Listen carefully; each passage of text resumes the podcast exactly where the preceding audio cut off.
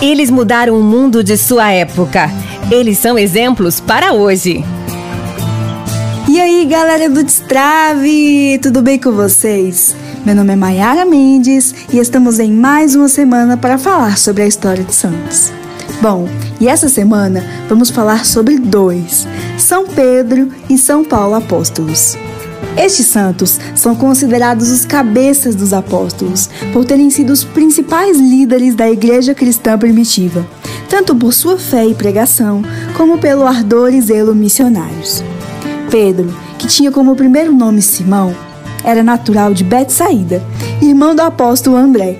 Pescador, foi chamado pelo próprio Jesus e, deixando tudo, seguiu ao Mestre, estando presente nos momentos mais importantes da vida do Senhor, que lhe deu o nome de Pedro. Em princípio, fraco na fé, chegou a negar Jesus, durante o processo que culminaria em sua morte por crucifixão.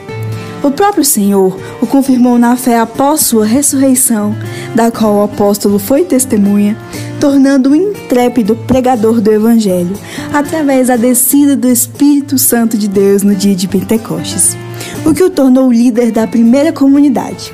Pregou no dia de Pentecostes e selou seu apostolado com o próprio sangue, pois foi martirizado em uma das perseguições aos cristãos sendo crucificado de cabeça para baixo a seu próprio pedido, por não se julgar digno de morrer como seu Senhor Jesus Cristo. Escreveu duas epístolas e foi a fonte de informações para que São Marcos escrevesse seu evangelho. Paulo, cujo nome antes da conversão era Saulo, era natural de Tarso. Recebeu educação esmeralda aos pés de Gamaliel, um dos grandes mestres da lei na época tornou-se fariseu zeloso, a ponto de perseguir e aprisionar os cristãos, sendo responsável pela morte de muitos deles. Converteu-se à fé cristã no caminho de Damasco, quando o próprio Senhor ressuscitado lhe apareceu e o chamou para o apostolado. Recebeu o batismo do Espírito Santo e preparou-se para o ministério. Tornou-se um grande missionário e doutrinador, fundando muitas comunidades. De perseguidor, passou a ser perseguido, sofreu muito pela fé e foi coroado com o martírio, sofrendo morte por decapitação.